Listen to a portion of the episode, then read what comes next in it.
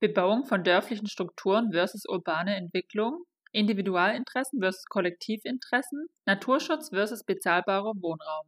Städtebauliche Entwicklungsmaßnahmen sind vieles, aber sicherlich nicht einfach. Hallo und herzlich willkommen zu unserer heutigen Folge Munich Politicized. Wir sind Mariana und Victoria und wir führen euch durch das heutige Thema.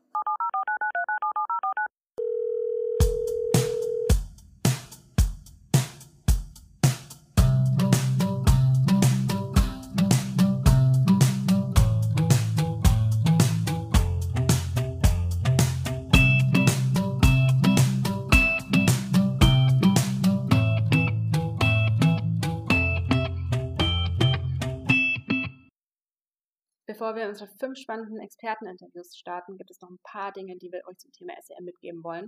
Ähm, erzähl doch mal, Vicky. Genau, die städtebaulichen Entwicklungsmaßnahmen oder wie du schon gesagt hast, die SEM wird von vielen als schärfstes Mittel des Planungsrechts angesehen. Den gesetzlichen Ursprung hat die SEM im Baugesetzbuch und wurde 1971 eingeführt. Die SEM hat zum Ziel, ein Entwicklungsgebiet zusammenhängend zu bebauen. Dabei soll die Bebauung im öffentlichen Interesse liegen. Und wichtig ist hierbei, dass die Gemeinden ab der Einführung der SEM ein sogenanntes Vorkaufsrecht haben und die Bodenpreise einfrieren können. Falls es zu keiner Einigung mit den Grundstückseigentümerinnen kommt, könnte die Stadt sogar letztendlich eine Enteignung herbeiführen. Ganz schön trocken, oder? Nicht wirklich, denn das Thema spaltet die Münchner Stadtgesellschaft und die Politik seit einigen Jahren. Mariana, erzähl uns doch mal warum. Ja, München hat sehr wenige Freiflächen, sehr hohe Bodenpreise und eine stark wachsende Bevölkerung. Und jetzt geht es um die Nutzung von den letzten wenigen zusammenhängenden Flächen für die Bebauung für Wohnraum, zum Beispiel in Feldmoching und Dagefing. Gleichzeitig bedeutet es für München sehr hohes Konfliktpotenzial, denn viele Interessen und vielen Beteiligten treffen aufeinander. Auf der einen Seite von Grundstückseigentümerinnen, Eigentümern und Anwohnern und auf der anderen Seite von Menschen, die bezahlbaren Wohnraum schaffen und nutzen möchten. Bevor wir jetzt aber noch weiterreden, gehen wir mal in unsere Experteninterviews, weil wir haben mit fünf Menschen gesprochen, die sich bei dem Thema noch viel besser auskennen als wir. Unser allererstes Interview haben Vicky und ich mit Frau Vogt vom Bündnis Nordost geführt. Frau Vogt wohnt selbst in Dagelfing, wo städtebauliche Entwicklungsmaßnahmen geplant sind. Wie sie zu dem Thema gekommen ist und warum sie sich engagiert, erzählt sie euch jetzt selbst. Ich bin zu diesem Thema, sage ich mal, ganz unverhofft gekommen. Ähm, ich habe das mitbekommen, dass, die, dass man hier eine städtebauliche Entwicklungsmaßnahme einleiten möchte und zugleich das Thema, wenn man, also damals wusste ich nicht, was das bedeutet, muss man auch ganz ehrlich sagen, das wissen viele Bürger nicht, dass man am Ende, sage ich jetzt mal, das Thema Enteignungen doch im Raum steht, auch wenn man immer wieder betont, dass es Enteignungen äh, nicht geben wird. Nachdem uns Frau Vogt die Perspektive der Anwohnerinnen und Anwohner in Dagefing näher erläutert hat, haben wir mit Frau Burge gesprochen. Frau Burge wird sich gleich selbst vorstellen. Sie nimmt einen anderen Standpunkt zur SEM ein und sieht sie als ein mögliches Mittel, um der Wohnungsnot in München begegnen zu können. Ich bin die stellvertretende Vorsitzende des Münchner Mietervereins und damit natürlich alltäglich mit Geschichten befasst über den Wohnwahnsinn dieser Stadt, welche Mieten hier verlangt werden, wie gerade in Neubaugebieten plötzlich die Preise in die Höhe schnellen und deswegen bin ich einfach auch persönlich damit befasst, wie schaffen wir bezahlbaren Wohnraum, wie beschaffen wir bezahlbaren Wohnraum im Neubau. Und gleichzeitig bin ich Stadträtin und sitze da auch im Planungsausschuss. Das dritte Interview dürften wir im Bayerischen Landtag führen mit Herr Brannekemper. Herr Brannekemper ist Landtagsabgeordneter für den Wahlkreis München-Bogenhausen und Mitglied der CSU. Er ist klar gegen eine städtebauliche Entwicklungsmaßnahme und zeigt auf, dass das Thema hochpolitisch ist. Seine Position stellt er im Folgenden dar.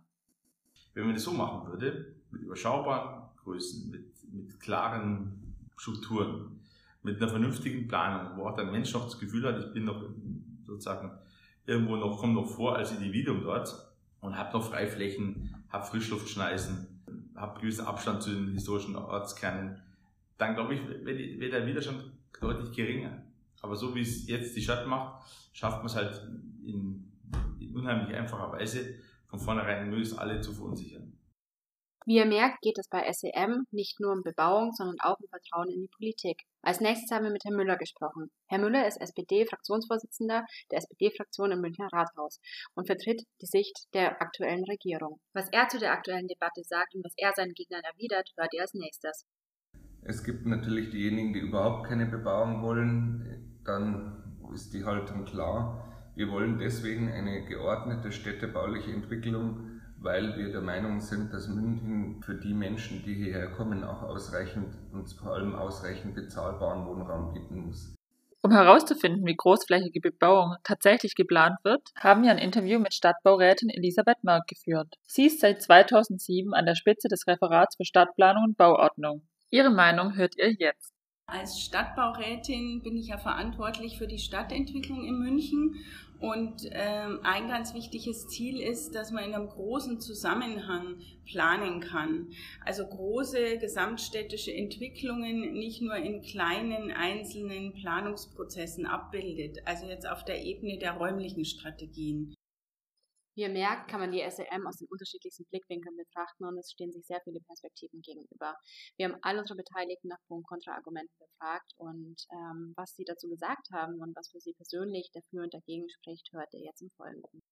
Als erstes Mal spricht dafür, dass sie ein städtebauliches Instrument haben, das eine Beplanung in einem größeren Rahmen ermöglicht, und zur gleichen Zeit auf einer gesetzlichen Grundlage die Bearbeitung der planungsnotwendigen Themen insgesamt ermöglicht. Das beginnt beim Thema Ökologie, geht weiter beim Thema Landwirtschaft, Wohnen und dann vor allem soziale und verkehrliche Infrastruktur, was einfach für die Entwicklung eines größeren Gebietes ganz entscheidend ist. Wie ihr hört, spricht sich Herr Müller für eine SLM aus, da sie nicht nur bezahlbaren Wohnraum schafft, sondern gleichzeitig ermöglicht, dass die Infrastruktur des Gebiets von Anfang an mitgedacht wird.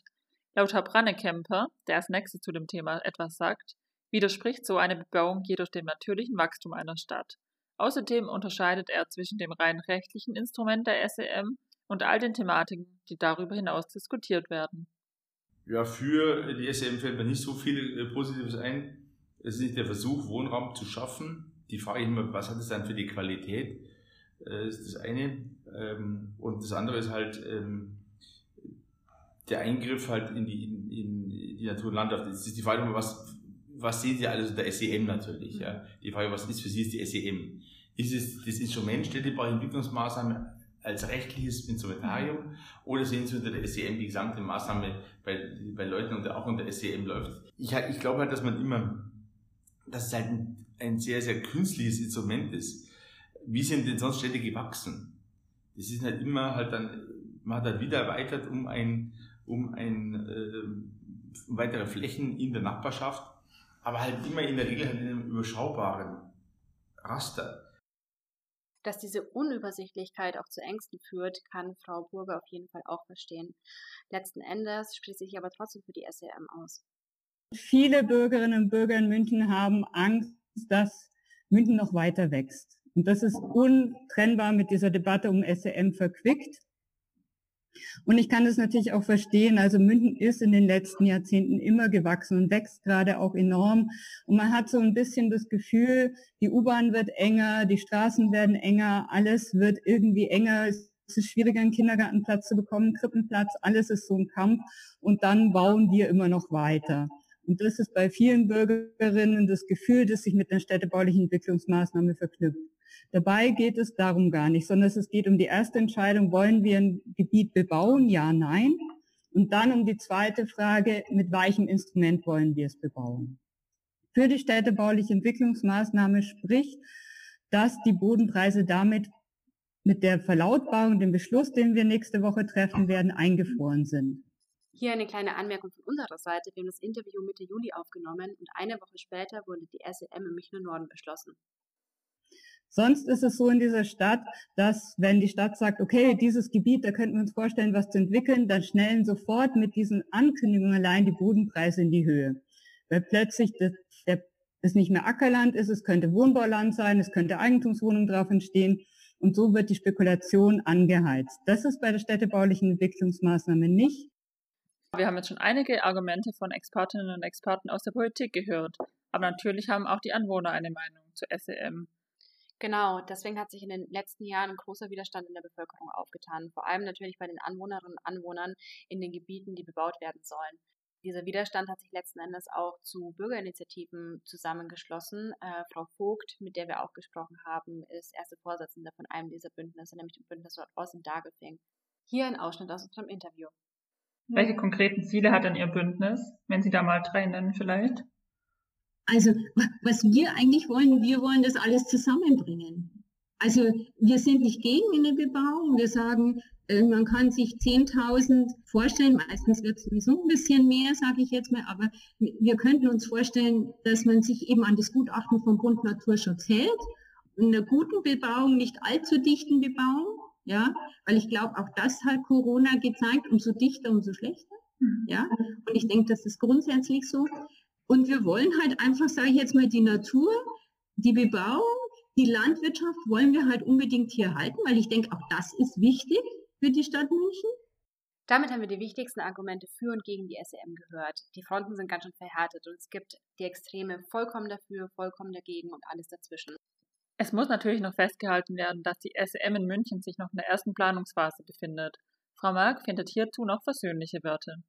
Ich denke mal, ähm, natürlich muss man die Eigentümer sehr ernst nehmen, weil ohne Eigentümer und Private kann man eine Stadt nicht entwickeln. Man muss aber auch sehen, dass die Gegner jetzt dieser städtebaulichen Entwicklungsmaßnahme sich wahrscheinlich zur Hälfte aus Menschen rekrutieren, die wirklich ihr Eigentum im Blick haben und berechtigterweise da auch sagen, da haben wir andere Vorstellungen.